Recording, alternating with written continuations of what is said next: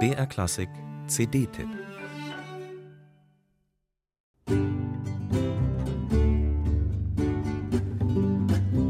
Ein schimmernder Wasserhorizont auf dem Cover, musikalische Lebenslust aus den Lautsprechern.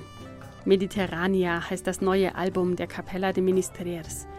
Das Mittelmeer gehört zur musikalischen DNA des Ensembles. Schon vor ein paar Jahren hatten die Musikerinnen und Musiker es in den Blick genommen und dabei die Wechselwirkungen zwischen Europa und der arabischen Welt abgebildet.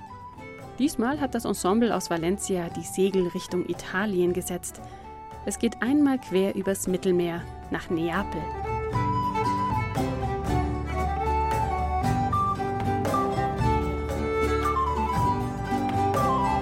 Und sie haben sich sängerische Unterstützung mit ins Boot geholt sehr authentisch mit dem aus Neapel stammenden und den dortigen Dialekt feiernden Sänger und Schauspieler Pino de Vittorio. Er würzt die eingängigen Melodien mit einer gehörigen Prise Authentizität.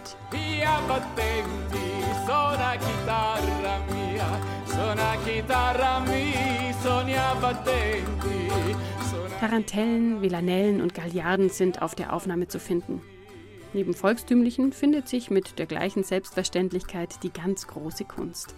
Monteverdi, Falconieri, Frescobaldi sind vertreten.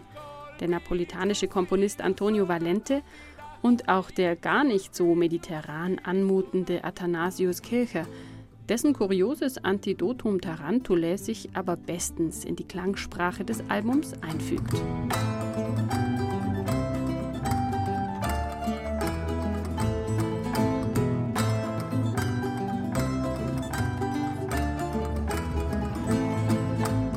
Einer meiner persönlichen Monteverdi-Lieblingshits ist dabei, Si dolce il tormento.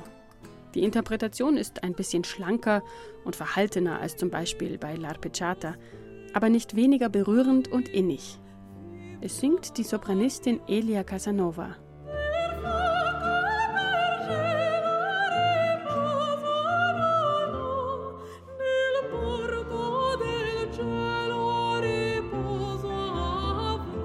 Tänzerisch und lebenslustig.